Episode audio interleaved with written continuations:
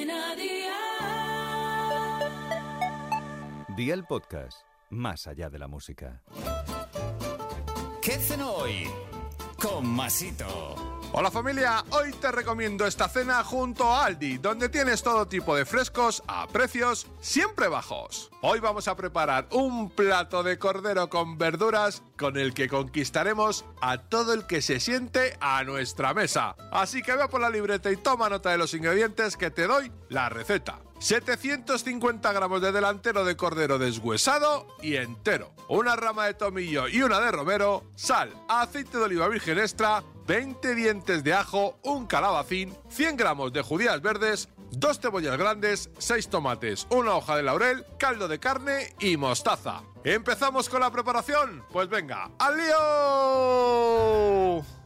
Precalienta el horno a 180 grados con calor arriba y abajo. Unta la carne con la mostaza y coloca encima el tomillo, el romero y atala para que no se deforme. Pon los dientes de ajo ligeramente golpeados y con la piel en una bandeja previamente engrasada con aceite. Hornea la carne durante 15 minutos a 200 grados, apaga el horno y déjala reposar dentro. Echa aceite en una cacerola honda y agrega el calabacín cortado en dados gruesos y la cebolla partida en cuartos. Cocina todo un fuego de 6 sobre 9 durante 8 minutos y añade la hoja de laurel y el tomate rallado. Cocínalo hasta que se deshaga. Vierte un poco de caldo caliente hasta casi cubrir las verduras e incluye las judías. Mantén el fuego hasta que las verduras estén en su punto, corta la carne a tu gusto y añádela a la cacerola junto con los dientes de ajo. Menea para integrar y apaga el fuego.